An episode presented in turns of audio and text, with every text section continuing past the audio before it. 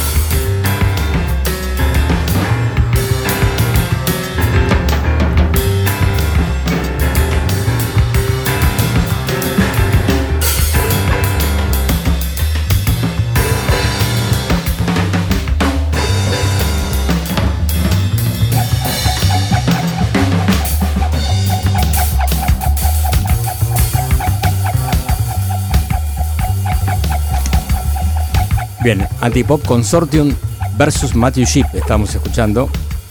Un disco impresionante del año 2003 que recomiendo si lo pueden comprar, porque lo pueden ver o escuchar en Spotify. Está tremendo. Hay un vinilo. Lo vi en vinilo otra vez. ¿eh? No, no me digas. Sí, lo vi en vinilo. Te lo digo a vos esto. ¿eh? Una disquería acá muy próxima de gente amiga. Bueno, no después, digo- después por- si, nos, si nos chivean, porque eh, me va a dar no, un lo, disco, no lo decimos en vivo para que porque no nos pagan. porque no nos pagan nada. Aparte me dijo que iba a dar un vinilo por mes, todavía no, me di- no arreglamos eso, así que para sortear entre los oyentes, los tribulantes. Pero cambió de dirección esa disquería, por otro día quise- Exactamente. Quise, pasar y no estaba. Está a dos cuadras de ahí. ¿eh? Ah, bueno. cerquita, ahí en Palermo, eh, Alto Palermo, ahí cerquita. Bueno, iré hacia allá. Tenés que ir, exactamente. Bueno, y ahora, eh, ¿te parece? Vamos a dar las redes. Claro que sí, para que se comuniquen con nosotros, que nos digan lo que quieran. Opiniones diversas, Eh, críticas, no creo que te- no creo que tengan críticas, no creo que No, somos tengan. casi perfectos. Casi ¿no? perfectos. Claro, por eso digo. claro. Claro. Exactamente. Bueno, entonces decimos el WhatsApp, que es 11 36 84 7375. Reitero, 11 36 84 7375. Y tenemos redes, por supuesto. Que se pueden comunicar a través de Facebook o a través de Instagram en arroba tribulaciones radio y, y en el Twitter arroba tribulaciones. Exactamente. Vamos a la próxima sección, ¿te parece? Vamos con novedades. Exactamente, ¿no?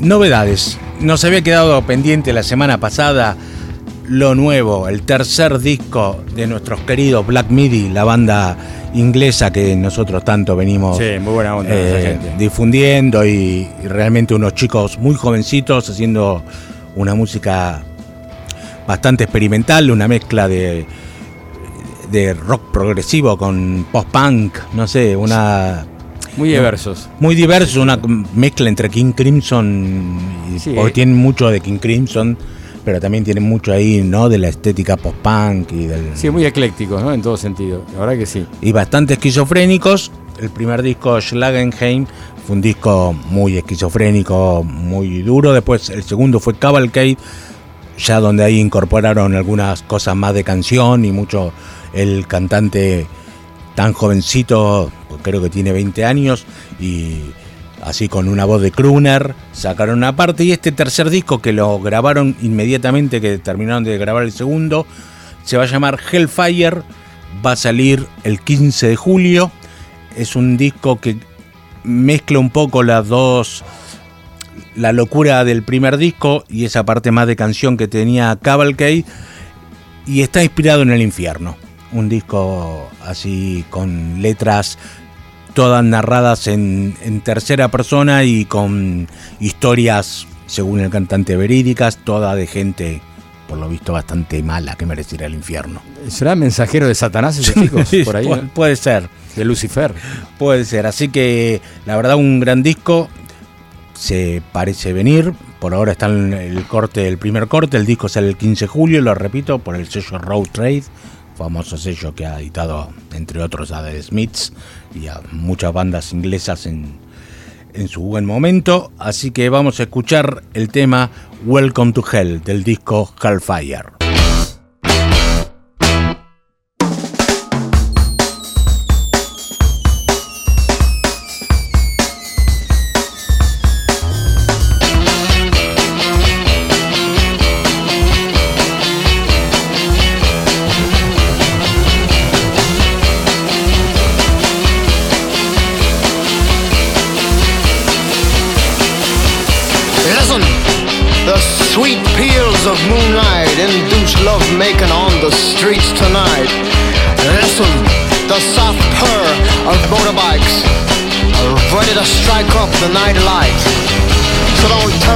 Troubles, your emotional grief. Taking the sights, this is shore leave. Don't talk of too long, unscrew your frown, enjoy the entertainments of nighttime town. Experience the red rooms, the green tables, the souvenirs, make memories haunting or fabled. The gallant mist of red-blooded chivalry instilled in basic training. By standing in line today, you secure a place among the saints. Go get them, son, now your life begins. To die for your country does not win a war. To kill for your country is what wins a war.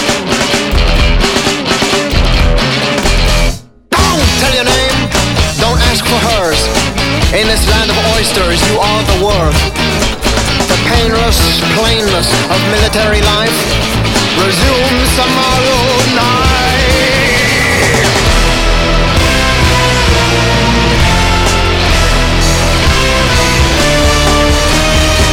If not for you, it would have been cholera, malaria, or some eastern disease.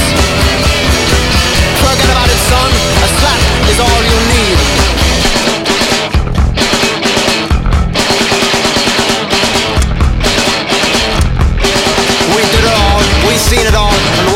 Worse, son. The massacres of ages, too many to recall.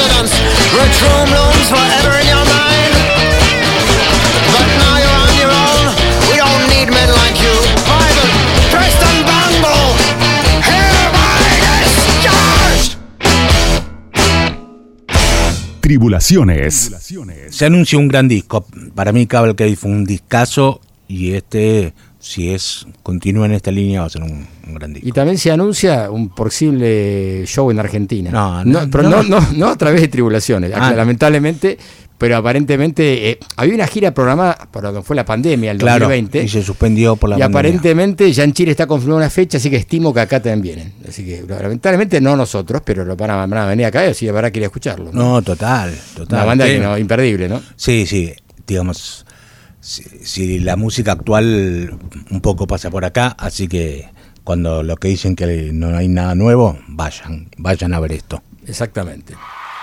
Grabaciones inéditas, cosas que pasaron, recuerdos de viajes, conciertos del corazón. Tribulaciones Live, por Mario de Cristófaro. Vamos a presentar hoy, eh, seguimos presentando este concierto que era el 2 de agosto de 2016. Esta banda tremenda liderada por Michael Gira, Michael Gira, mejor dicho, Michael Gira, como quieran pronunciarlo. Esta, esta banda que es, digamos, noise rock, es, es Poderosísima. muy poderosa, se llama Swans, que tocaron en Niceto. Y pasamos a un par de temas. Y ahora voy a, es un, el tema que vamos a escuchar hoy es un tema que dura 26 minutos. Ah, bueno, Pero medio por eso- show, medio recital. Más o menos, sí que es de Glowing Men, que es el álbum, de- es el título del álbum que editaron ellos ese año, el 2016, justamente, que lo presentaban acá en Argentina y en el resto de Sudamérica. El show fue impresionante, ya lo hablamos de esto, los tapones, hubo que repartir tapones para gente por la- el volumen, que, decibeles que tocan. Según un periodista que estuvo en, el- en el recital, que había estado escuchando a Bloody Valentine y a San- Sano, dice que es mucho más fuerte el sonido de, de, de Swans, Swans. que sano. Sí, que Sano. Wow. Y que My Bloody Valentine también, que, Que son- muy, muy arriba. Hay lugares que no los dejan tocar porque el teatro no soporta los decibeles, decibeles que los usan, lugares, los venues, claro. ¿no? La cosa es que bueno, fue un show impresionante. el- Michael Gira, un tipo muy especial, un personaje muy duro con sus este, compañeros. Ah, ¿sí? Sí, sí, los trata bastante duramente. Ah, como un Sí, Mal sí. Davis, como Sí, sí, un sí. James Brown. Sí, un personaje con su sombrero tipo de cowboy que andaba recorriendo la ciudad. Yo lo acompañé, cuento esto de vuelta para que no lo escuchó, como dijo Tea Berea, ya lo conté varias veces, vamos de vuelta. Que perdió la valija en el viaje, no Ah. llegó un día después, entonces la ropa de él tenía muy poca ropa, solo la que tenía puesta cuando llegó del Claro. avión. Y, le- y quería comprarse un saco, a todo un saco negro, tipo de pana o de cordero. Y bueno, hubo que recorrer, lo llevé a un shopping que está cerca por acá de la radio, que este, los, los arcos se llama, Ah, creo. que sí, está- sí. Bueno, recorriendo todos los, los lugares y lo miraban, el tipo mide como casi dos metros, yo parecía al lado un personaje, un enanito, y el tipo con el sombrero, bueno, mirándolo, no le gustaba ninguno, hasta que eligió uno, que le arrancaron la cabeza, lo cobraron un montón de plata, que ahora no tiene sentido porque todo parece con la inflación, ya no tiene Claro. sentido dar, números, pero el tipo lo pagó con gusto y estaba feliz. Pero un personaje, realmente. Vamos a escuchar entonces un fragmento nada más de este tema que es bastante complejo, pero presten atención porque realmente vale la pena, ¿eh? No se asusten porque es- Por el volumen. no por el volumen, sino por el ruido que provoca la- esta música, pero está buenísimo. De Swans, Swans en vivo aquí.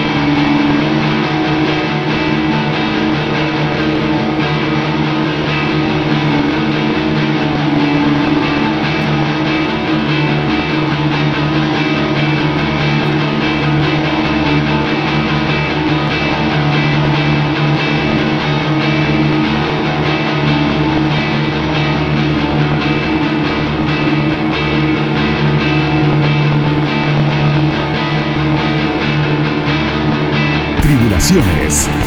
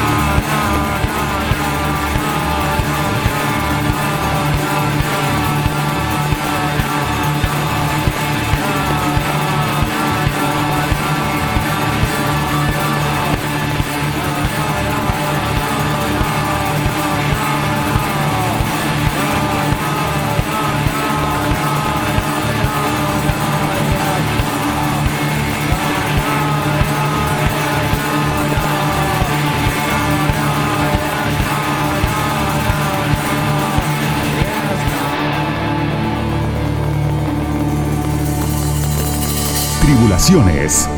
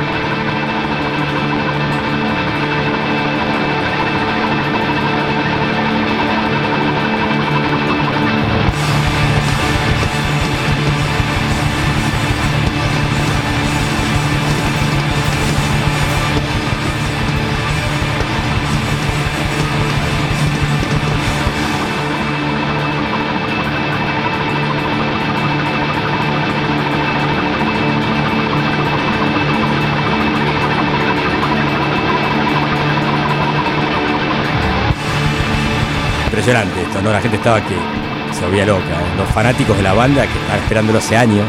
Y sí, porque acá. Fue el debut verdad- en Argentina, exactamente. Y la verdad que hay tipos que se sacaron los tapones y estaban adelante de todo. No sé, no habrán salido medio sordos, me parece, de ahí, ¿no? No, los el zumbido como- de días te queda. Estaban como en trance, ¿no? Qué bueno. realmente. La verdad me lo perdí yo.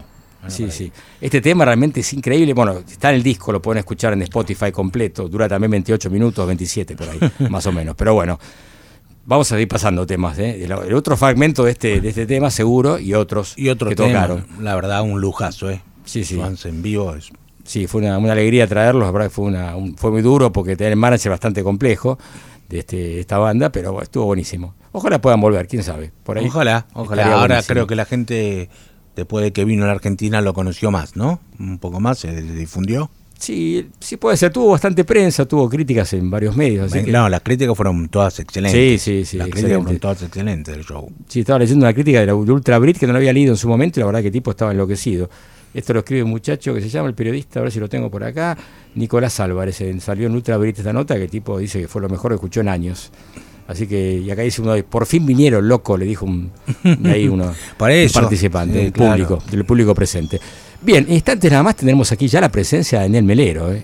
Ya está llegando a los estudios, ¿eh? Ya Sí, está en minutos, está viniendo en un taxi, sí, estará llegando en instantes nada más y va a traer primicias, ¿no? Vamos a escuchar algo Vamos a escuchar nunca se algo que todavía no se escuchó. que todavía no está en las redes tampoco. Que no va a estar en las redes. No va a estar. Bien. Así que me leo próximamente. Tribulaciones. Mario de Cristófaro. Hasta las 2. Hasta las 2. Los escuchás cantando. Los disfrutás tocando. Los vas a conocer abriendo su corazón a nuestra entrevista. En vivo, Unplugged, cara a cara con nuestros músicos. Ahora en Tribulaciones. Como lo habíamos anunciado, ya tengo acá a mi derecha al señor Daniel Melero. Un gusto tenerlo, un compositor, productor, cantante. Bueno, ¿qué más? Gracias. Siempre Amigo la- de la casa. Siempre la vanguardia, aparte, ¿no? Siempre nos sorprende con algo nuevo. No, sí, sí, sí. Para mí sí, pero bueno, en fin. ¿Cómo andas? ¿Todo bien? Sí, salvo la vida. Bueno, la vida. Perfecto. ¿no? Tenemos que hablar de O eso también. ¿Cómo está la, la cosa? ¿No? Está difícil, está difícil para este, todos, ¿no? Claro, o sea, bien no te cuento en la situación. Yo creo que eh, no me puedo quejar eh, intentando la vocación siempre. Eso es lo importante, claro. Sí, sí, es hermoso. Tocaste en el Ateneo no hace tanto, ¿no? Hace poquito, sí, sí, sí. eh, Creo que hace eh, tres semanas, Sí, dos semanas, sí, sí. Este, y, en realidad estoy más involucrado con que después del Ateneo fuimos al estudio a grabar también.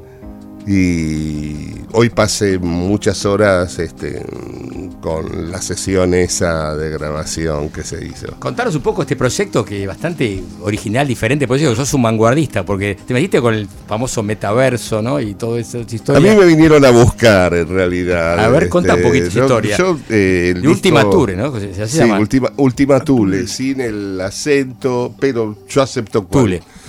¿Qué, Sí. qué- qué significa Tule? Perdón que no. No, eh, sería eh, el límite de que está más allá de lo que se conocía, este, al borde de lo que se conocía. Para los romanos era Groenlandia. Ah, mirá. digamos, eh, para dar una idea. Sí, ¿no? sí, correcto, Pero también hay un asteroide que fue el que me llamó la atención, Ah, al que se denominó así, que está más allá de el cordón de Kuiper, digamos, mucho más atrás de Plutón, que es, muy curioso porque son como dos esferas que están pegadas en vez de haberse explotado en un encuentro. Y a mí me pareció que eso era muy interesante por encima de lo romano y conteniendo a lo romano mucho más. ¿Qué ¿no? te parece? Claro. Y viene de esa idea de más allá de lo conocido, porque ahí se rompen ideas de lo que se consideran leyes de, de la gravedad, cuando en realidad es una teoría que funciona en el universo cercano y un poquito te alejas Claro. y las cosas se comportan de otra, De otra forma, manera, ¿no? Y es algo que me atrae mucho. Eh, Cualquier cosa que estudias se convierte en otra, eh, eh, me parece. Está bueno. Estoy convencido. Sí, está buenísimo. Es como estás al borde de algo que no se conoce tampoco demasiado. Claro, o sea, encontrás que no funcionan los parámetros que tenías, Claro, claro. Este, como, como que eran leyes. Y eso pasa todo el tiempo, inclusive eh, con la moral, que sería un grado diferente que la ley. Exacto. También pasa eso y a mí me atrae esa situación. Y me gustó mucho el choque sin destrucción, sino amalgamándose. Choque constructivo, digamos, no, no destructivo. en Digamos, claro, eh, igual inexplicable. Sí, no sé sí, si esa construcción es, es algo bueno Claro, o va a traer una desgracia Sí. después, ¿no? Pero es un valor diferente del que caso. pensábamos Claro, sí, claro. o que pensamos habitualmente. O sea, el- los opuestos conviviendo sin conflicto es sorprendente para el humano. Momento complicado, aparte para el humano, ¿no? Estamos. Y el humano siempre fue complicado y va a seguir siéndolo. O sea, viste con la gente que habla de lo transhumano. Mm. Y primero terminemos con las guerras, terminemos con una cantidad de cosas para considerarnos transhumanos, porque lo humano es guerra. Eh, sí, es así. Sí, la historia nuestra es esa. Y destrucción de la naturaleza, ¿no? Se está complicando Todo, todo. todo ¿no? ese, Todo. eh, todo ese parámetro de considerar que el humano tiene una carga de bondad nos ha hecho muy engreídos. La destrucción es lo, es lo- lo- es lo- lo que siempre prima, ¿no? General, ¿no? Sí, la imposición. Eh, sí. Y El poder tratando de Sí. eh, trasvasar y aplastar a la potencia. Sí. Y aparte la desigualdad que avanza día a día, ¿no? Desigualdad Para mí, ¿no? eh, este, este momento sorprendente. La gente cree que es libre y en realidad hay más esclavitud que nunca en el planeta. Hay mm, más este, gente que no puede. Hay personas que tienen más de 40 años y han vivido en campos de refugiados toda su vida. ¿Y qué significa eso? Eh, ¿Qué es entonces lo humano, los derechos humanos? Que somos todos una orbe que es mentira. Totalmente. Este, y entonces habría que pensar eh, también uno mismo, ¿no? Los teléfonos celulares este, existen a bajo costo gracias a la esclavitud y, y nadie va a dejar de usarlos. Sí. O sea, somos más hipócritas que los que creían que la esclavitud era normal. Sí, seguimos consumiendo esos productos que están realizados por, Bueno. por el trabajo humano. Eh, este, y luego viene la cuestión, entonces, este, si existe el, el, el pensamiento propio, ¿no? no, bueno, No, claro, eso ya es. que cada vez creo que si existió está más acotado. Sí, sí, lamentable es así. Pero bueno, no creo, no debe ser una salida no, a corto plazo, por lo menos. No, en No, no, no, no. Está claro. Lo, lo que sí habría que la pri- el primer paso sería decir somos unos hipócritas. Sí, es cierto. No lo vamos a hacer. No, creo que no. Difícil. Hicimos un silencio ahí reflexionando un poco las palabras de Daniel. Tribulaciones. Pero bueno, entonces, El estudio, que habías dicho, está, eh, vengo del estudio. No, eh, estuve eh, revisando la sesión que hicimos después del teatro en el estudio, que fue muy interesante realmente. Y, y la impresión que tengo es que grabamos un disco y medio de una manera muy sencilla. Y me encantó ir corroborando eso a lo largo de hace tres días, cuatro días. eh, estoy viendo eso. Y es, es hermoso convivir y estar rodeado de artistas. ¿con quién estás trabajando ahora? Ahora estoy con, digamos, con Agustina Paz, con Guillermo Rodríguez, que es como prácticamente es este mi socio más petardista y fabuloso que tengo, eh, eh, con el que muchas veces hacemos shows los dos solos, nada más, que son, ese sería el grupo Estable, de guerrilla. Después está el grupo más amplio, donde está Paul Tillen, que ha tocado batería conmigo desde hace años y que forma parte de Los Niños Envueltos, a- a la- al igual que Facundo Nakamura. Y también se incorporó, tengo, como si fuéramos Roxy Music, tengo el Leno, ¡Epa, epa! que sería Nicola Carrara, uno que está en el proceso de de mi voz y de un montón de Ah. instrumentos que pasan eh, a través de él también y eh, Es fascinante. Igual pensar que también ese sería el, el grupo que graba, pero hay muchos que colaboran con el show que también son artistas, desde el sonidista Claro. hasta te diría eh, el stage manager, no sabes, tenemos videos que corroboran que él organizó la mezcla. Bien. Sí, a mí me parece sensacional. ¿Y este, esto que grabaste, es parte de Ultima Tool o es parte de los otros discos que van a Es salir parte de de los otros discos O sea, eh, o es otro. Eh, Ah, en realidad puede deformarse. De, de la serie. Qualia va a ser una serie. claro.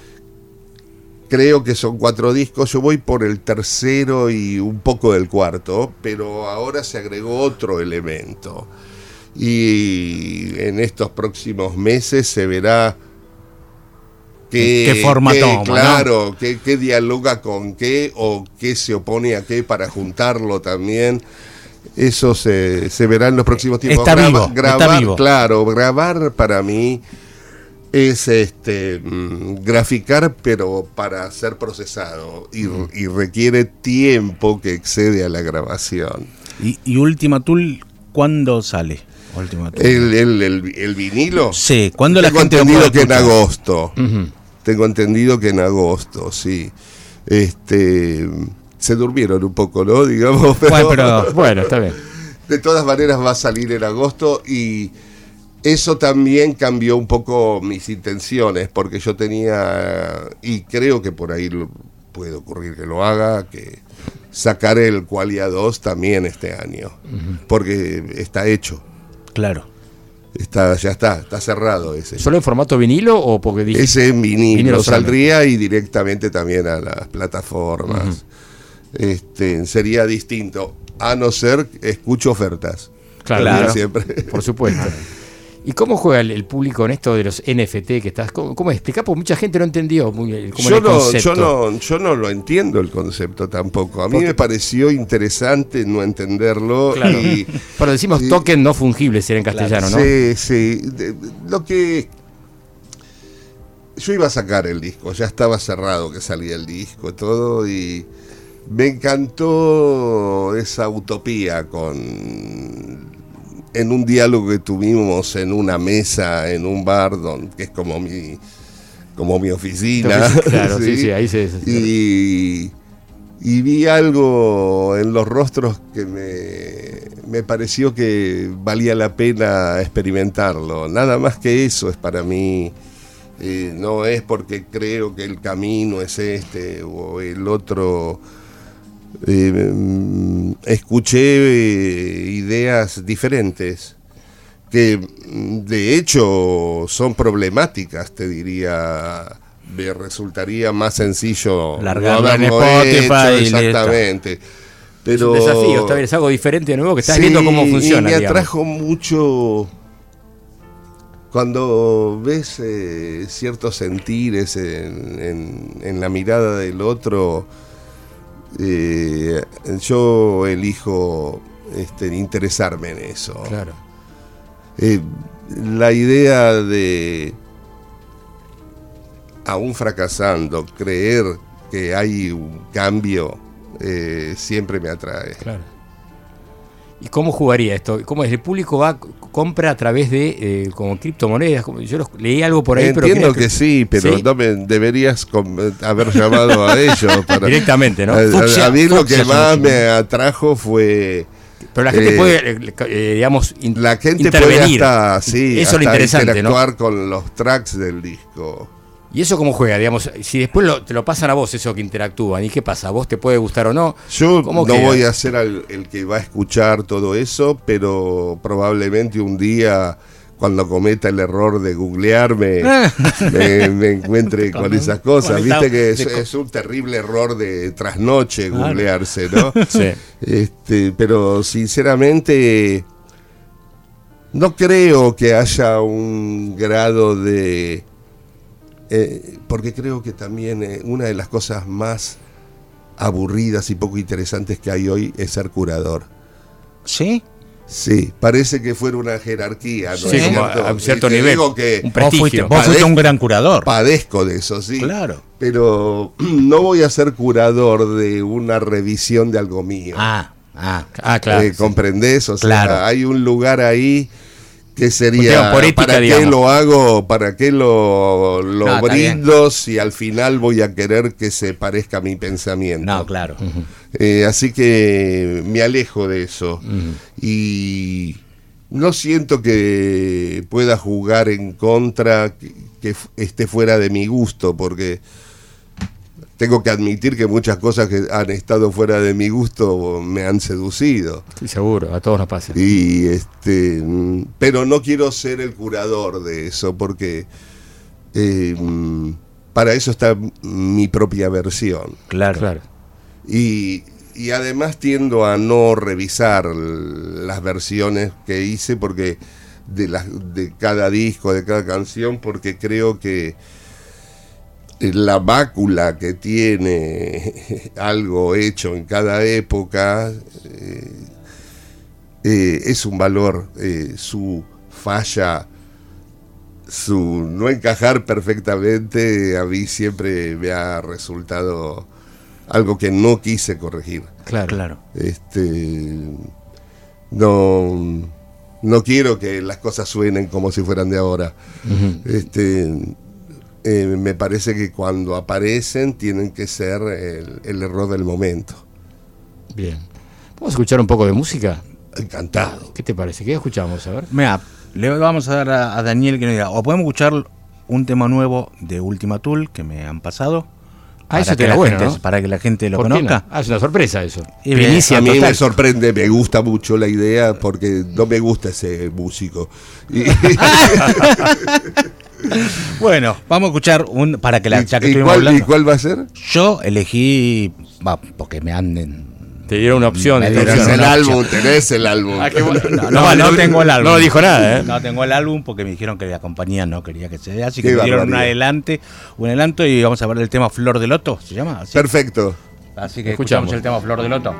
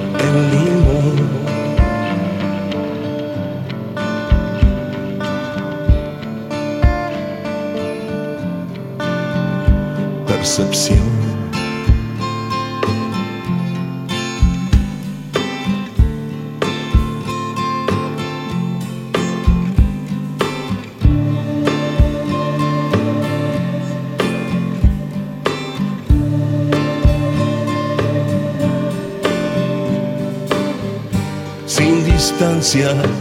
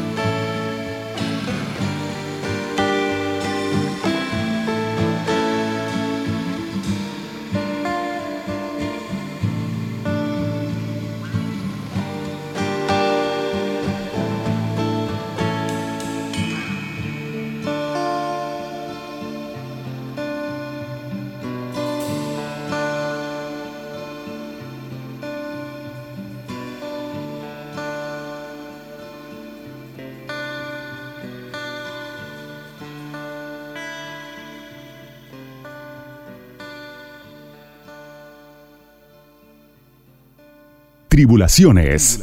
Escuchamos a Daniel Melero. Lindo tema, ¿eh? El nombre del tema. Este tema se grabó en una sola sesión en la que también se grabaron otros temas eh, muy compactas, aunque parezca que yo voy muy organizado al estudio, lo que llevo organizado es quiénes van a venir, quiénes van a estar, quién, quién se encarga de la técnica y también de, de la técnica produciendo, ¿no? Y eso facilita que eh, cosas muy complejas se puedan resumir eh, en muy poco tiempo. Hasta lo canté ese mismo día, Ah, mira. con una voz un poco quemada, vamos a decir, después de haber estado diciendo cosas por el, por el micrófono a los músicos. Sos pero un productor, claro. A veces me ataca eso. Sí, lógico, es un gran productor, sin duda. Bueno, entonces escuchamos el último tool, el tema es el Flor del Loto. Flor del Flor Loto, del está, no me Loto acordaba el fue, nombre sí, del tema, ¿Es, el tema más canción del disco? Y depende como lo querramos ver. Para mí hay uno que es completamente rengo, que es una Rengo. canción sin cantar, sí. va, Ah. este, rengueando va el tema, ¿no? Que se llama Oxígeno Líquido. Muchos de los temas tienen letra, pero no los canté. Ah, mira qué loco. O sea, la letra era una especie de guía que se transformaba en algo abstracto, en realidad, eh, al no cantarla, pero yo la tenía eh, en términos de cómo se tocaba. Y la letra va a estar en el. en el- No. no.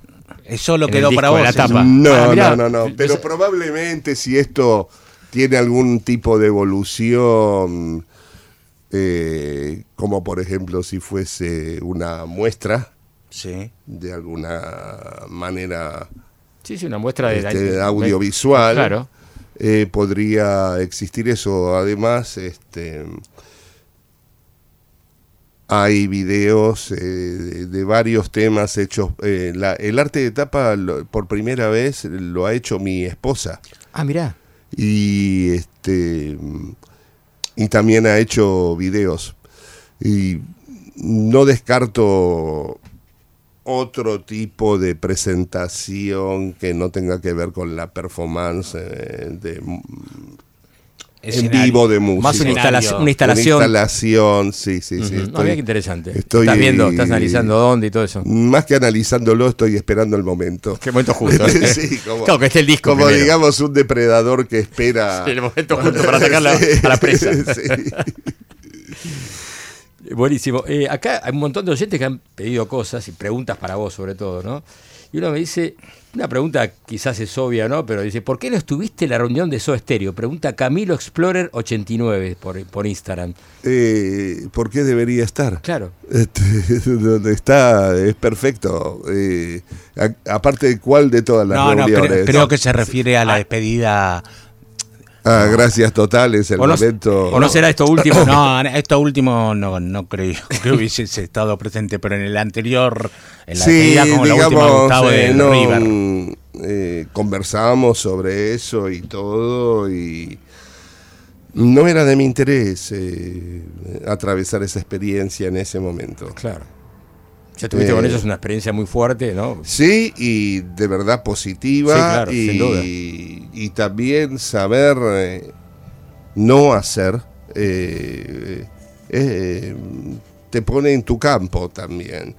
Mm, Digamos, eh, mm, yo entiendo el magneto que puede ser una banda mainstream estando Claro. involucrado como productor, compositor, Claro. eh, intérprete, Desde todo lo que quieras, Claro, ¿no? exacto. Ahora, no, nunca se trató de eso, la relación como es, ese aspecto nada más, sino que existen otros proyectos en el tiempo de uno y ha- hay veces que son ínfimos y de mucho valor.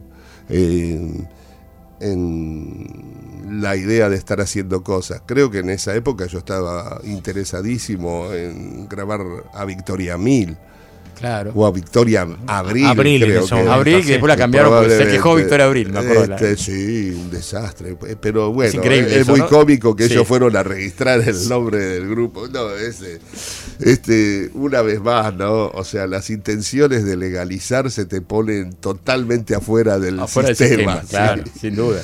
Pero eh, no lo digo con desprecio, yo valoro mucho siempre haber sido llamado. Claro. Eh, y, y creo que me comprenden en ese sentido. Ya para estas últimas reuniones no, ¿eh? por No. suerte.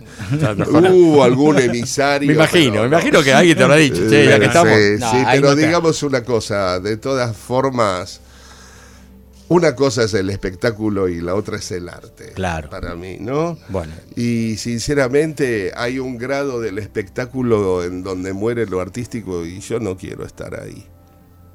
sí. Sí, el facilismo, sí, el consumo Eh, fácil. Sí, no, no sé si denominarlo de esa forma y sin desprecio. No, no, no, desprecio no, pero Eh, la realidad. ¿no? pero este, prefiero el enigma de estar haciendo algo que parece inútil que estar corroborando lo que ocurrió. Bien, una frase. ¿sí? Bien clara, muy clara, sí.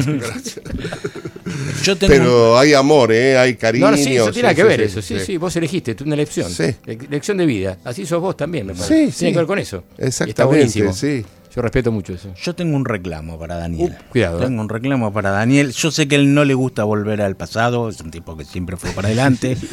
pero yo sé que él tiene, A ver. o, o quizás me desmienta, todas las grabaciones de catálogo incierto de su momento y que nunca, él dijo que no la va a editar nunca. ¿Es verdad eso? Eso es verdad, eh, pero acepté que eh, gente que sí estuvo en catálogo incierto reeditara lo suyo, como Todos tus muertos, Locos, o por ejemplo, sobre todo Flavio, La Algodonera. La algodonera, qué buen disco. ese, sí, eso. es hermoso. Eh, oye, ¿el de la Y- forma vos también lo tenías? La forma, yo grabé un, dos eh, demos que no me sorprendería que ahora se conozcan.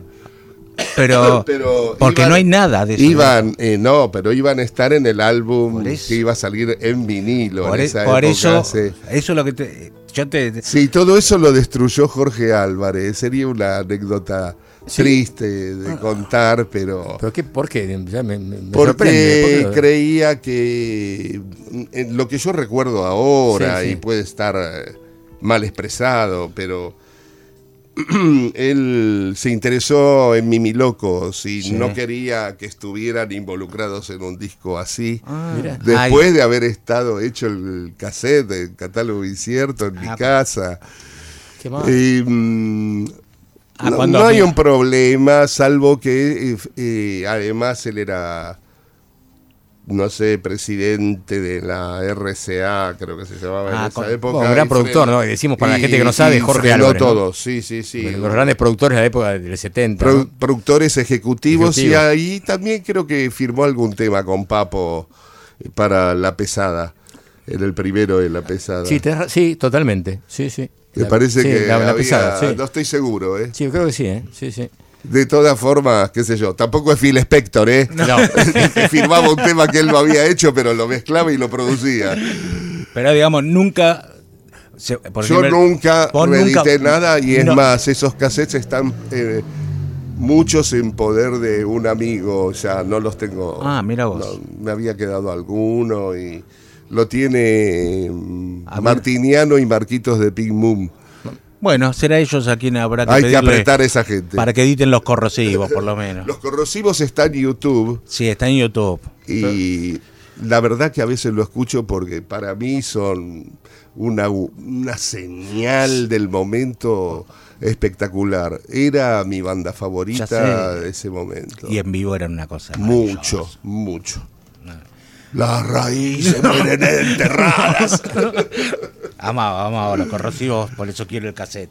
Quiero el cassette El original. cassette original. Bueno, Sí. ese lo tiene Martiniano. Acá otra pregunta por Twitter es esta que me llegó hace un rato. Carolo de Longchamp, Carolo, bueno, un un viejo este, televidente, oyente. Ah, creo que es el mismo, me Ah. parece, no sé, que estaba en la, cuando estábamos en la tele. Dice, ¿es cierto que tocaste con los redondos al comienzo? Sí. Toqué con los redondos Sí, en así, sí. octubre, grabé en octubre. Claro. Sí, iba a ver a los redondos, pero luego grabé en octubre, sí.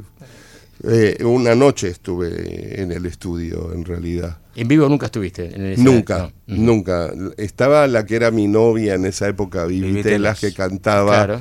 Además con Ignatz cantaba. que tuve la suerte también en- de que él tocara conmigo en conga y no sé, conga era como una mezcla de mainstream y subander este adrede. Y no, pero solo grabé en octubre y está sobrevalorada mi presencia en el disco, aunque creo que algo debo haber hecho Sí, para seguro. Si lo Bueno, preguntas, pero, pues- pero creo que ahí rompió la, la grieta entre Soda y los redondos. eh, como Claro. que Sí, Melero- y también Gonzalo, el saxofonista. Ah, el Gonzo, sí, Palacios. Gonzalo Palacios, sí.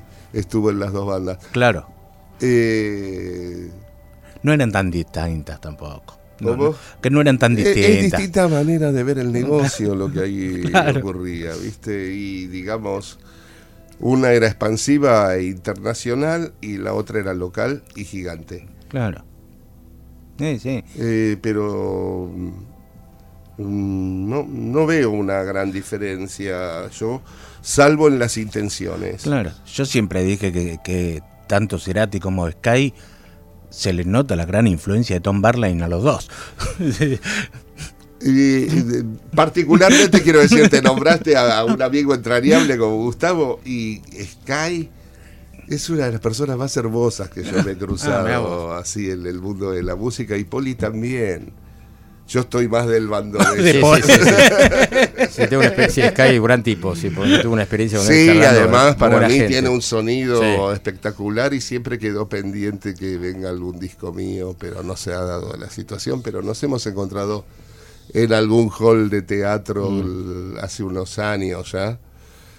Y su sonrisa es hermosa y su, ¿cómo te podría decir? Su timidez. Mm, Sí, Y me hace acordar mucho a Danny Nicholson en un Ah. lugar, si tengo que decirte, aunque Danny es mucho más un conocedor y DJ Grande. tremendo. Ah, Él, él tiene una huella cultural en, en Argentina que no está detectada todavía. sí, un capo el tipo. Yo me acuerdo que iba al agujerito ¿Quién no iba a comprar? y el tipo estaba, te tiraba data. en esa Eh, época no había mucho para escuchar. mucho, Era Ah, mucho, sí, sí, sí. Un fenómeno, Dani. Que tenía un programa de radio en la época de Supernova, me acuerdo. Ah.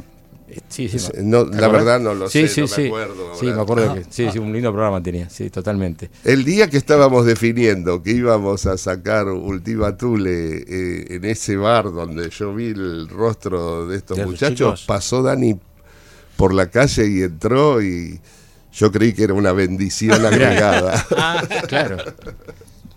Consolidó lo que estabas pensando hacer sí, por ahí, ¿no? sí, Seguramente. ¿no? sí. Y No, si aparece Dani, Ya ya, cambia todo. Es otra cosa. Bien. Vos fuiste un pionero con el tecno, con la época de los encargados, que tuvo una, una buena crítica de, de la, la prensa en general, pero el público fue un mal elegido el día famoso de Barrock. ¿no? Sí, pero también ese día la crítica fue dura con los encargados. Bueno, algunos- el expreso imaginario es Ah, el Expreso, de ese razón. día, sí. Sí. Luego no. Pero al principio, bro, que se resistía. Y ahora te comparo eso con lo que es ahora lo- el fenómeno del trap, digamos, ¿no? Que la verdad que a mí tampoco me cierra demasiado, aunque yo respeto como cultura, ¿no? De los chicos que están que en las calles se juntan. Sí. ¿Cómo lo ves el fenómeno del trap? Que lo ven como lo nuevo que, digamos, que reemplaza al rock en este momento, el trap, en el sentido de como algo Eh, disruptivo. Lo veo como espectáculo también. Lo veo como espectáculo muy fuertemente y como explotación de personas, salvo Woz, o, o no sé si lo pronuncio bien. Mm. Vos, perfecto, sí. Eh, me parece que él es distinto. Ahí, ahí yo veo otra huella artística. Eh, de- después me parece que todo es medio espectáculo y, y explotación de algo que era un fenómeno real, súper amplificado y tampoco el rock cuando estaba muy amplificado era interesante, ¿eh? Claro. O sea, digamos una cosa, es verdad, ¿no? Sí, sí, Esto. fue un gran, negocio también, Eh, obvio, claro. Sí, viste, por algo Cobain agarró y se chutó un tiro, ¿no? De darse cuenta nomás. Pero, eh, Pero- pasó con el punk, ¿no? Sí, Al o principio sea, empezó algo bueno y después la cuando- compañía fueron a buscar cada uno su banda punk. Claro, y digamos, hoy es muy fuerte porque la imposición es mucho, mm, además de sonora, es de un tipo de forma de vida eh, que solo resalta el ego. Sí. Y a mí me parece que eso siempre va a traer problemas hasta para el que lo promueve. Este, yo, yo, yo y yo. Yo detesto yo. Eh, una de las cosas que me molesta a esta altura de la vida es ser encargado de prensa de Melero, por ejemplo. ¿Entendés? Sí, o sí. sea, estar explicando qué carajo que quiso hacer Claro, Melero. claro, ¿no? claro, claro. Y creo que estar explicándolo dentro de tus canciones es algo de lo peor que te puede pasar. Claro, sí, impresionante. La verdad que sí. Es cierto, yo creo que tiene que ver con lo que decís vos, ¿no? Todo, hablando de todo el- todas maneras, este, yo escucho, lo que siento es que es lábil, Mm. que ten- tendrá la supuesta calle suburbana, pero no tiene la violencia musical que requiere expresar eso. Creo que diste la tecla, es eso. A mí me, Sí. me atrae muchísimo la música de Kevin Richard Martin, de The Bug, y la primera instauración que hay ahí es eh, el estado de guerra. y, a, y a mí me parece que ignorar eso y creer que las cosas son la noche y mover el culo ya es pasé. Luego creo que hay temas buenos, sobre todo de vos. Sí, vos. Sí. Parece rodeado con muy buenos músicos también que A mí me parece también, que sí, es, sí. eh, es distinto. Ahí yo veo Otra cosa. otra cosa, sí. Ah, ah, No, no, de todas maneras, lo que yo veo puede ser una pelotudez de un viejo, ¿no? Lo- No, no, no, me parece interesante. Bueno, hay otros músicos que han dicho, por ejemplo, la- Javier Malosetti, que el trap es como la casita robada, el, el- la- los, el- el De juego de los juegos, cartas, el claro. juego de cartas, como la casita. Y Puede ser. La verdad que eh, el espectáculo no merece que uno hable mucho de él. eh, porque lo agranda. Claro, entra la, la- la Sí, polémica, la polémica se agranda, eh, claro. sí, la- Claro. Viste que no existe la mala prensa casi ya. Claro, sí. Por- Si hablan, Y sinceramente, cuando a mí me preguntan cuál es el peor disco que escuchaste, no lo escuché. Claro. Estuve ocupado escuchando cosas que buenos. me deslumbran. Claro, claro, claro. Y hablando de discos, vamos a escuchar otro tema, otra primicia total, eh, acá el disco Última Tule de, de Daniel Melero. eh, es un tema que hablamos un poco fuera de- del aire de, de Mike Davis. Contá un poquito de este Eh, tema que vamos a porque el escuchar. modelo, pero la verdad que me salió cualquier otra cosa. Con- ¿Se perdón. lo pediste a los chicos? No, no, hay que decir, ahora le decimos. Y digamos que eh, eh, vamos a estar escuchando los dos temas que son de un campo del disco. Ah, Este se llama Eclosiones. Eclosiones. Perfecto. Y cuando lo pensaba, lo pensé como cómo se construyó In a Silent Way. Oh. Eh, ah, bueno. pero cómo lo construiría y lo y terminé haciéndolo y es una vergüenza que me atreva a confesarlo porque digamos No, pero- es, es un disco verdaderamente Sí. increíble y este tema tiene esa dinámica pero bajada de tempo muchísimo Uh, qué bueno. yo estoy muy interesado en, en lo súper lento cada vez más y viste que una vez que nos encontramos hablé te hablé de Borem y, Sí. eh, em, me interesan mucho ellos todavía. Mirá. Y esto, eh, no sé, es lo que me creí. Bien, vamos a escuchar un poquito, a ver. Daniel Melero, aquí en Tribulación. Es larguísimo el tema, ¿no? Bueno, escuchamos un fragmento en todo caso. Vamos.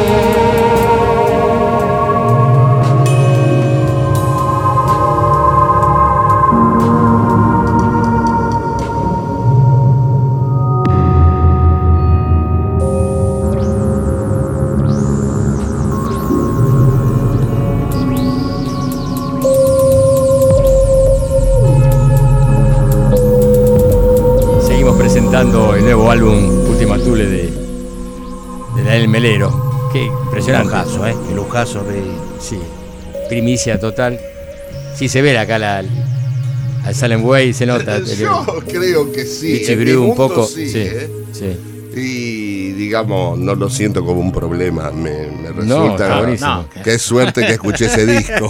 Aparte el tempo, como decís vos, ¿no? Sí, es, es más Baja- lento más lento. todavía, más lento, Mm. sí, está muy bajado. Estoy muy interesado en lo lento, porque, digamos, este mundo que pretende todo rápido, lo único que hace es extenuarte, no te deja escuchar, no te deja de verdad ser sensible a lo que ves. Y todo es una influencia veloz donde si no lo haces sos un ineficiente. Y no creo en esas cosas. Sí, claro. Y como que todo ahora pasa vertiginoso, yo hablaba siempre de esto, ¿no? Con Oscar, que es difícil escuchar un disco entero, ¿no? A mí me pasaba que antes tenía mucho más tiempo, me parece. Uno se dispersa Yo mucho sigo también. escuchando discos Qué bueno, enteros. así que yo me cuesta No, mucho. sí. Y escucharlo más de una vez. Una vez ponerle lo escucho, después dos, tres veces. Sí, yo est- estos tres últimos días soy víctima del próximo de Ariel Pink, O Ariel Pink, dejate que digamos con todo lo es que políticamente Sí, sí, ahora está desastre. tapado, lo que sea. No importa, dejemos de lado esa parte. Este, es interesante el disco, mm, realmente tiene esas melodías eh, increíbles que hace Ariel, que te hace sentir que sos un adolescente Claro, cuando escuchás, ¿viste? está- Y lo sigue haciendo con una eficiencia. Es interesante el disco y en YouTube hay, hay un video de la grabación del disco que uno se pregunta cómo puede ser que lo publicó directamente porque es un, un viaje del que no se puede creer que salió un, un álbum así. Eh, es locura. Sí, Ariel Pink, un capo. Acá vino, tocó Niceto. Sí, yo fui a la ¿Viste? prueba de sonido. Ah, mirá. Sí, eh, no fui a ver el show porque después de ver la prueba de sonido Suficiente ilustración, digamos. está. fue demasiado. Nunca vi o escuché una prueba de sonido igual a la de Ariel Pink. O sea, la maestría que había en el desastre que él propone supuestamente en el Claro. sonoro. En lo sonoro era de un de una elaboración. eh, se iba a escuchar hasta el baño de Niceto. A ver cómo se Sí, las frecuencias eran como Ah, él me- quería. ah, Eh, fue espectacular y luego también fue probando hasta los instrumentos de los demás. Una especie de, de talk, ¿no? De, de Ah, un- porque tiene ese sonido tan low-fi, pero bien elaboradísimo. Ah, es, mirá vos. Por supuesto, no es elaboradísimo. casual. No es casual. No, no, no, no, no es que es un croto. Claro, no es que. Lo vos. busca y lo encuentra y fue una cátedra de audio. Sí fue difícil cuando tuve, yo estaba parado al fondo y Ariel, no voy a contar esto públicamente porque es una falta de respeto, se los cuento después en privado a ustedes. Pero bueno.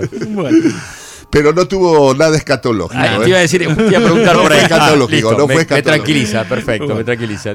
Dejemos de lado la parte política de Claro. Ariel Pink, no importa, es otro tema. Sí. Vamos a lo musical, sí, Oscar. Tribulaciones. hicimos una encuesta por las redes de cuál para los oyentes era tu mejor disco. ¿Cuál decís que, que la gente votó? Travesti o Rocío. Travesti empató con Colores Santos. Ah, bueno, está bien, ese es en colaboración. claro, no en colaboración. Sí, Travesti y Colores Santos fueron los discos, los discos más votados. Y tenemos un sorteo, ¿no? Para la gente, para los que, que se ganaron un libro. Un libro de Malpaso, Malpaso sí, Lo interesante sería que escuchen el que menos les gusta. Ah, es buena esa pregunta, ¿no? ¿Cuál es el menos te gustó de El que menos libro? te gusta. Seguro que cualquiera lo puede decir, pero escuchar lo que menos te gusta, que es algo a lo que yo también me dedico. ¿Sí? O sea, sí, he producido bandas que eran exactamente lo que no me gustaba y me aportaba algo nuevo. Claro. Eso. Porque ¿Qué es lo que no hay que hacer, digamos, por ejemplo? Claro, pero el, el gusto hay que tenerlo con la comida para no tener indigestiones, pero cuando vos solo escuchás lo que te gusta, todo se transforma en decorativo. Claro. No, no te moviliza demasiado. No, no, Claro, no está. vas a tener un cambio. Estás en un lugar de confort, estás en la zona de confort. Exacto, y digamos,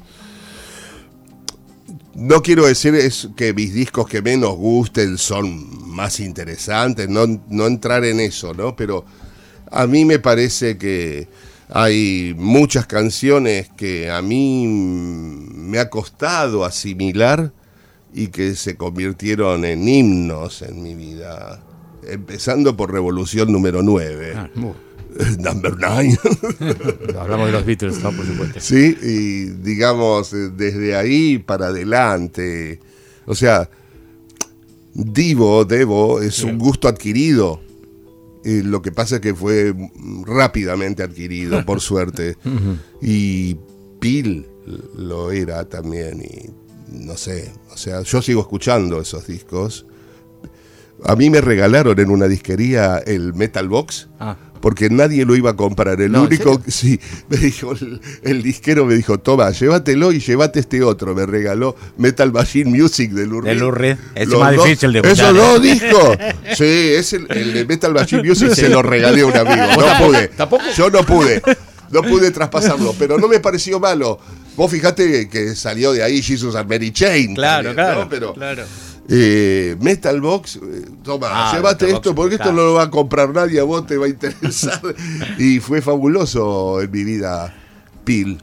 Mirá vos. Bueno, a ver, No, va- vamos tenemos a- que hacer el sorteo. Bueno, queda poco va, tiempo, pero ¿eh? no va a decir Pa- Paulita, la- eh, Juli, no va a decir el. Déjame el nombre, Paulita. pues. No, ¿Qué están porque por estaba, sortear? estaba leyendo los, los que escribieron, por eso. Un libro de, de Editorial Malpaso que editan libros de músicos, ¿viste? Sí, que está sí, sí. Uno, no, no sabemos cuál, pero es uno de los libros de Malpaso. Juli, ¿quién fue el ganador? El ganador es Paulo de Manace, que eligió Travesti. Muy Así bien. que pues, después se comunican. Vamos para- a comunicar eh, por de la producción para. Lo mandamos a la zona roja. Lo mandamos. Ahí está, claro. A otra cosa.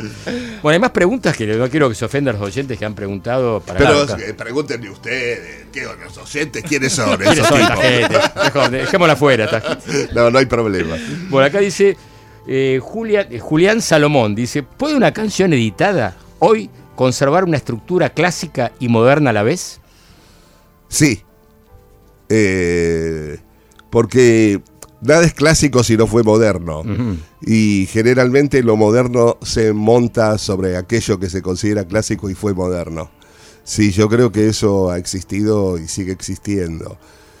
Lo que ocurre es que hay que buscarlo también, ¿no? Porque la, can- la cantidad de información que uno recibe es idéntica a su ignorancia. Eh, recibís exactamente lo que estabas buscando. Por eso pongo mucho énfasis en que hay que buscar lo que no. Lo que no, exacto.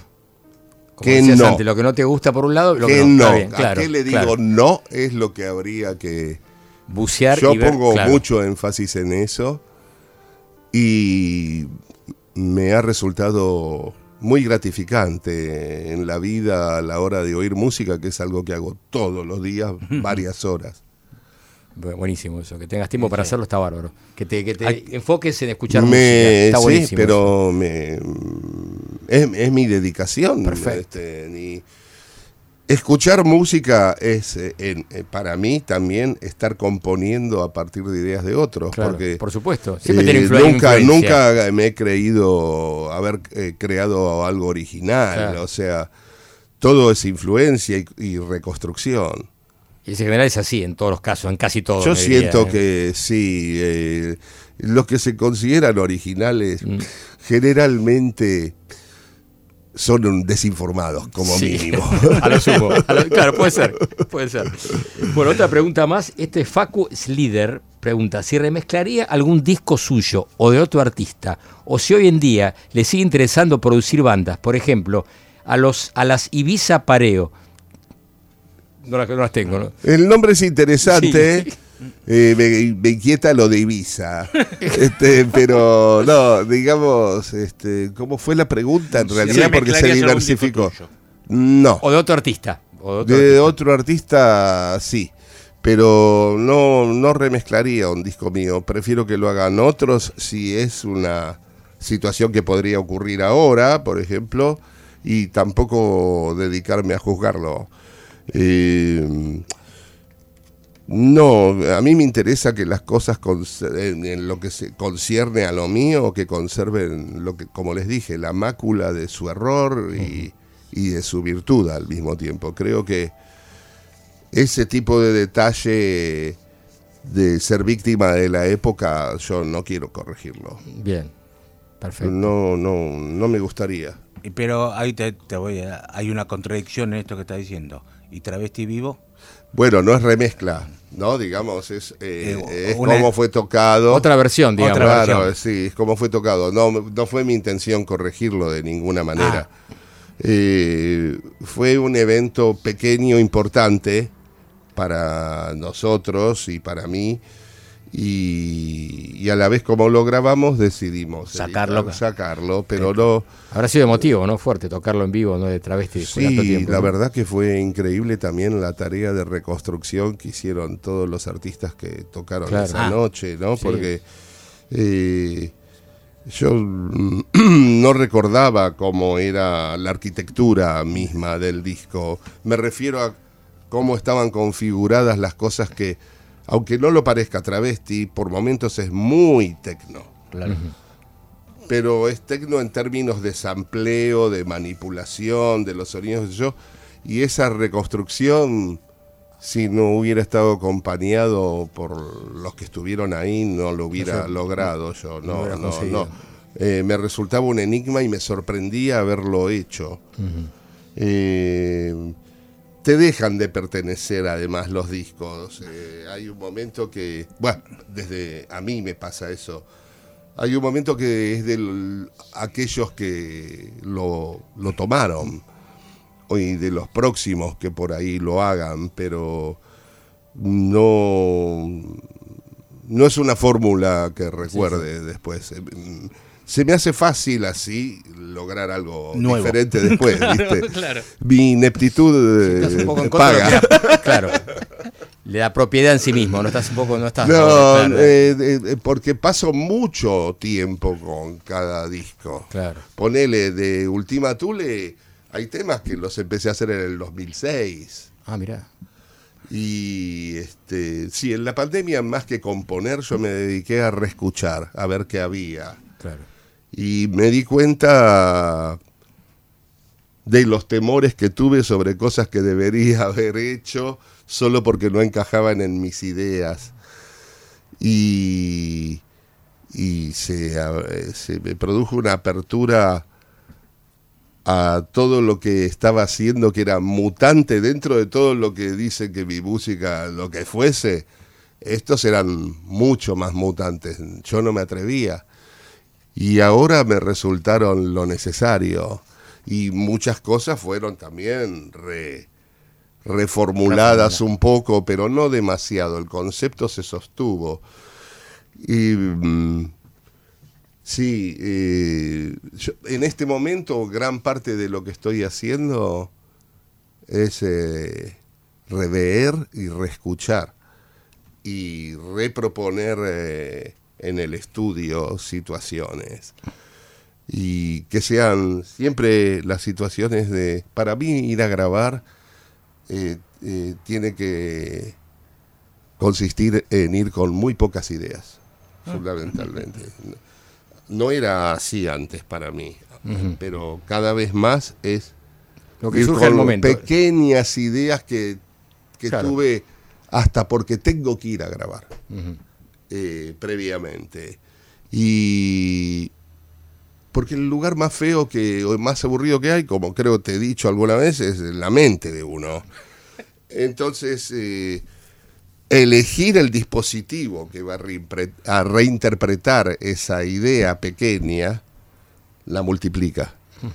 Y es un método que me, me encanta. Te apasiona. Sí, porque en realidad el, el- uno dice, y fuiste al estudio y había tal rack o había tal cosa, tal otra.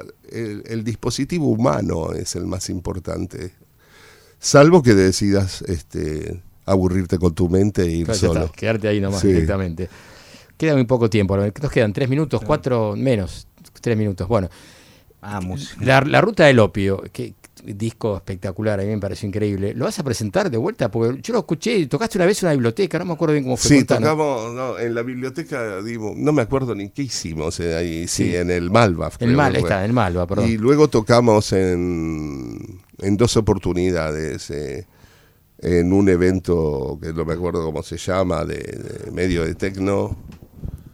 Disculpen, Eh, no. No, sí, un, festi- un festival eso de, Fue que una- hace de Canadá y que de Canadá. Que No, disculpa, que no, Bueno, me voy a acordar no con facilidad. No interesa, no importa. Y luego también en un, en un museo. Lo que sí, eh, estamos elaborando el álbum nuevo de Diego. Ah, mirá. Este, ni- Diego Tuñón, ¿no? Está- Sí, de Tunión, sí. Y espero que esta vez no me involucre en el, en el asunto, porque el- eh, la ruta del opio iba a ser un álbum de él también, pero este Y pero está tu impronta ahí, ¿eh? eh, sí, Sí, eh, sí, y él, él tuvo esa gentileza conmigo, como la han tenido muchos, muchos discos que son a dúo, no en el caso de Colores Santos, pero con Cutaya, Mm, inclusive. eh, a mí me apasiona la música y, y nunca voy a hacer un disco con alguien si no lo admiro y voy a tratar de dar mi mejor y mi peor aporte por ahí, pero Está muy bien eso. voy a este y en eso todo se convierte en compartido. Tenemos que pasar una fecha que vas a tocar, porque eso es bastante importante para Ah, que la por gente lo favor. pueda ir- ir a Dale, ver. dale. ¿Es este fin de semana? Este fin de semana tocas en el Festival Mutante, por si no te acordabas. Justamente, justamente. Mirá. sí. A ver. 4 de junio, Festival Mutante, junto a la gran Lucy Patané también que va a estar Sí. ahí. Eh, ¿Quién más mi va a amigo- tocar? Mi amigo Invisible y Los Besos. creo Los Besos, sí, sí. Eh, en- sábado 4 de junio en el complejo Art Media. Ahí en Corrientes y Dorrego. ahí, Lindo lugar, ¿eh? Lindo lugar. Me han y- dicho que sí, sí. está bueno. Yo lo vi de afuera una vez. Y la verdad, linda fecha para, para ir a ver, ¿no? Sí, para pasar, para, sí, para pasar por el desagrado de verarte. ¿Vas a tocar con solo con qué vas No, voy a tocar con Guille. Con va Guille, a ser el, ah. el- sí, la formación de guerrilla, le digo. Ah, a me sí, sí, contaste. Buenísimo. Bueno, ¿y qué estás escuchando último de, de música que te, te Estos días eh, Ariel Pink Ariel me, me jodió de verdad. Y otro Este, más que recomiendes a la gente que escuchen esto. Que Kevin bueno. Richard Martin. Sí. Sin ninguna duda. Kevin. Richard Martin, sí. Perfecto. Y ¿qué más estuve escuchando? No, para más estuve escuchando a, Melero, que es lo más terrible que te puede pasar. Eh, y ver que para más te grabó un álbum que estás ta- ta- tratando de barajarlo desde el miércoles pasado, no, eh, o sea, de la semana anterior, que eso ha ocupado bastante espacio en mí. Disculpen eh, haberme pasado. No, tiempo. estuvo buenísimo, No, divertidísimo. un placer, Nos vamos a despedir no. con el- la ruta del opio. Tenemos un tema de ese disco, ¿no? Que estábamos hablando. El que estábamos usando de cortina, tenemos. Dale, buenísimo. O tenemos si supieras, creo también. Si supiera que está. Ah, yo- Mira, eh, cualquiera sirve. Que el que Bueno. piques, o si no, de, si vamos a pasar uno también ilegalmente. de ilegalmente veneno, Tornasol. Tornasol, entonces. Bueno, buenísimo. del último disco, del nuevo. Sí. ahí está. Yo no quería. Vamos, no, no. no quería, no quería abusar, no quería abusar. vamos a fondo. Pero se autoriza acá el, el, el propietario. Bueno, Daniel, un De gusto, un placer. Un placer Un tenerte acá, en placer, serio, Daniel. buenísimo. Un placer. Muy amable. Nos veremos próximamente, seguramente. Espero que sí. Sí, ni hablar. Tribulaciones.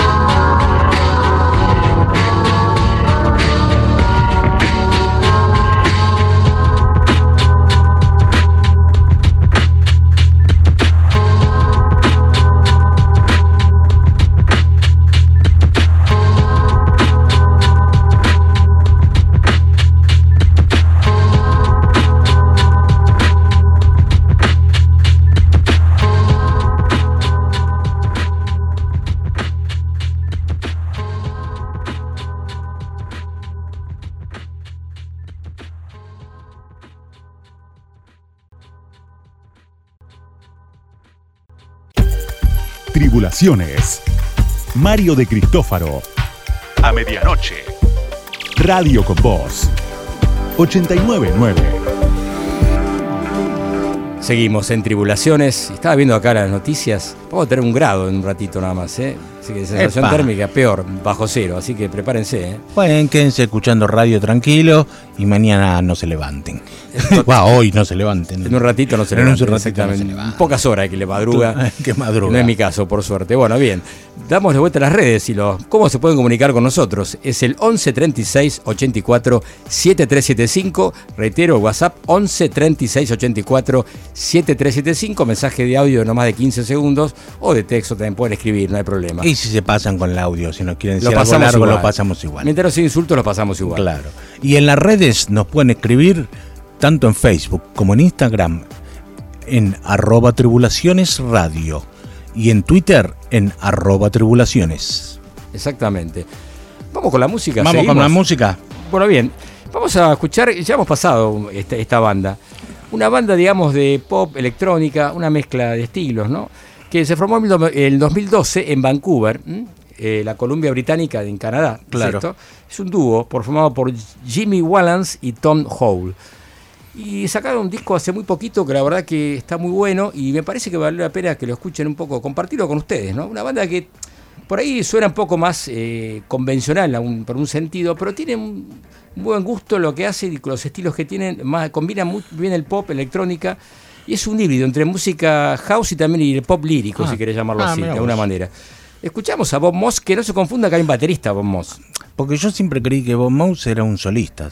Claro. Yo creí que era un solista, no que era Lo que no sé por qué le pusieron el nombre, es en homenaje a este baterista de la escena neoyorquina, que inclusive ha tocado mucho con Billy Martin, el baterista de Medeski y Martin and Wood. Pero no, me parece que no tiene nada que ver. Fue un- vamos un día que lo hagamos una, una entrevista, lo traigamos a tocar acá a Buenos Aires, este, le hacemos una nota. bueno, escuchamos entonces a Bob Moss. El tema se llama Love Brand New del álbum The Silence in Between. Tribulaciones.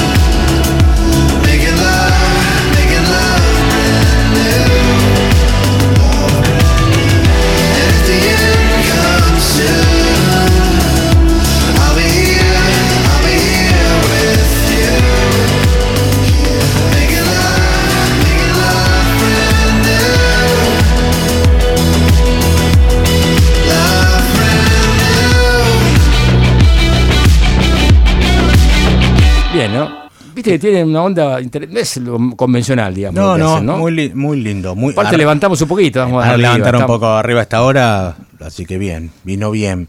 Un poco de pop bailable, podríamos decir, pero, pero con estilo. Con estilo, con onda. Claro. Bob Moses, repetimos, una banda canadiense, un dúo canadiense. Muy bien. Bien, muy y ahora tenemos más novedades. Más novedades, también nos había quedado, que lo habíamos traído la semana pasada y no pudimos pasarlo. Y yo es una banda que recomiendo, es una banda bastante nueva, a pesar de que tiene un par de discos, pero los primeros más de forma eh, casi amateur. Eh, la banda se llama Porridge Radio, es una banda de Brighton, Inglaterra, liderados por la señorita Dana Margolin, eh, que es la bajista y, la líder exclusiva del grupo, a pesar de que tiene otros integrantes, pero ella es la companista, la, la- vocalista, la compositora, toca la guitarra, el bajo, no sé, así que es bastante eh, la frontman del grupo, podríamos decir. Multifacética. El- multifacética. A pesar tuvo un, un par de discos así en el 2015, en el 2016, pero en una sellos independientes muy chiquitos. El- en el 2020 sacó un discazo que se llama Every Bad y ahora acaba de sacar un disco que se llama Waterslide Diving, Board. La pueden comparar como siempre, todas, pobre, todas las chicas que cantan así que guitarreras. eh, la pueden comparar con PG Harvey, con Patti Smith, muchos de eso, pero realmente muy buenas canciones, un muy buen disco, ¿eh? así que se los recomiendo, escúchenlo por Rich Radio, el tema Rip.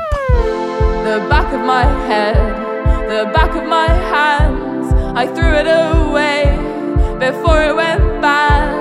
As good as it looks, worse than it seems. Drove home in a daze. You're all that I need. The top of my lungs, the top of my voice. You're all that I want. You're all that I want. I pulled it apart, sick at the seams. Hot day in August, you're all that I need. The back of my head, the back of my hands. I threw it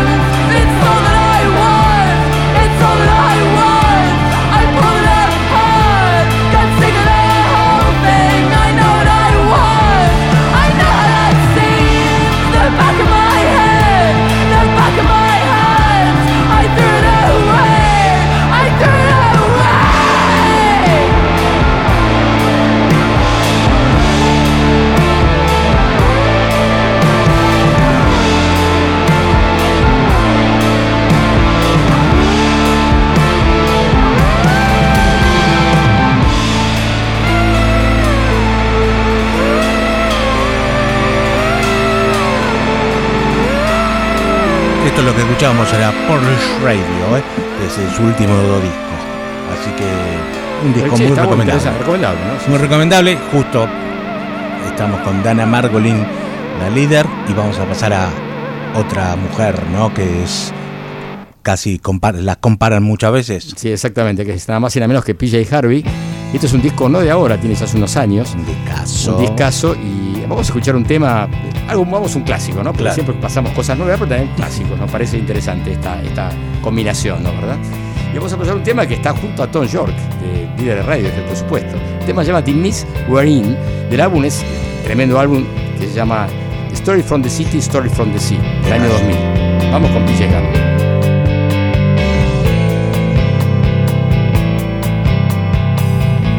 Can you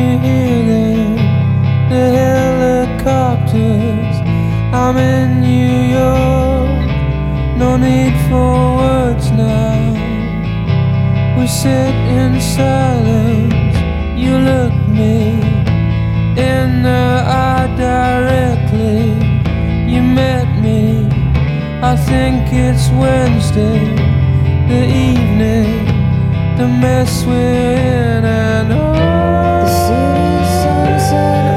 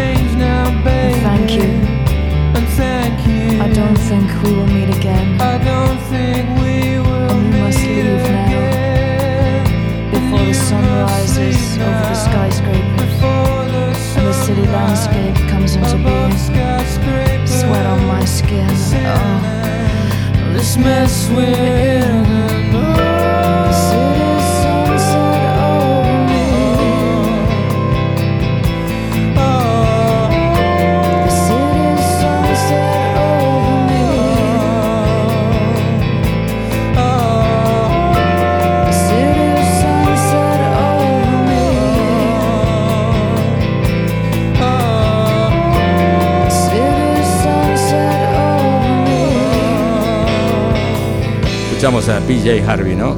Un temazo, ¿no? The, The Miss We're In, junto a Tom York, del álbum Story from the City, Story from the Sea, del año 2000. Es uno de los temas más escuchados en Spotify, está claro, de PJ De PJ Harvey. Sí, sí. Un gran, gran tema y un gran, gran disco. Bien. Un gran disco de PJ.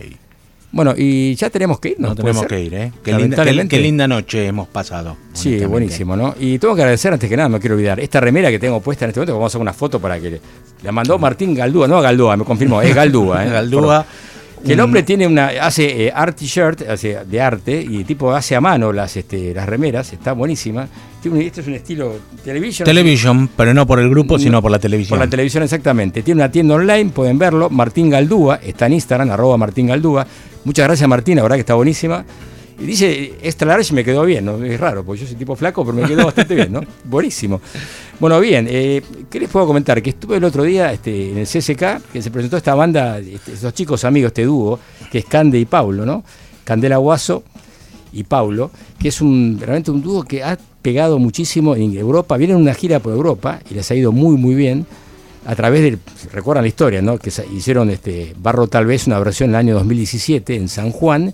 Y esto lo publicaron en YouTube, lo subieron a YouTube. Bueno, tuvo una- un millón y medio de reproducciones medio de en todo el mundo. y los convocaron del sello Decca para grabar un álbum allá en Inglaterra. Recordemos que el sello Deca es quien sacó los Rolling Stones, nada más y nada menos, ¿no? Exactamente. Y aparte de eso, bueno, el productor fue Larry Klein, que es el productor de fue pareja y productor de Johnny Mitchell, entre otros, de Nora Jones, de, bueno, de Tracy Chapman, bueno, un grande. Grabó un disco que salió, se llama Candy y Paulo, lo pueden escuchar, está en Spotify. Bueno, y estuvieron dieron un show en el CSK, primera vez que hacen un show acá en Argentina, en, En Buenos, Buenos Aires, Aires. perdón. Y estuvo tremendo, muy bueno, llena la sala, eh, la sala argentina, una de las más grandes de- del CSK. Y fue un show muy interesante, muy, intimista, ¿no? La, la voz de ella es espectacular, la de Cande. Bueno, después me junté con ellos el otro día en un café, muy Te vi, buena onda los vi. chicos y vamos a hacemos unas fechas acá en, en Buenos Aires. Y deberían, ¿eh? y la gente debería conocerlos. Sí, la está- verdad que debería conocerlos más. por lo pronto. Sí, vale la pena que lo conozcan. Bien, y ahora sí vamos a entonces a escuchar un tema, justamente. Y a despedirnos, y a despedirnos, no queda más alternativa. No nos queda, nos quedaríamos charlando Sí. toda la noche, pero bueno. Después la verdad, charla con, con Daniel, que estuvo buenísima, ¿no? La verdad que lujazo, ¿eh? Tenerlo acá, Daniel. Bueno, buenísimo. Eh, Oscar Arcángeli, Charlie López Victorel en la operación técnica, Juli Castagnetti en la producción y que les habla Mario de Cristófaro. Recuerden que tenemos una página web que es tribulaciones.com y un canal de YouTube que es Tribulaciones TV. Así que creo que fue todo por hoy. Vamos escuchándose a Candy Paulo, un tema, una versión de un tema de Leonard Cohen llamado Treaty. Candy Paulo, el álbum de 2000 año 2001, editado por Decca y está en Spotify. Chau, chau, nos vemos la semana que viene. Mucha suerte.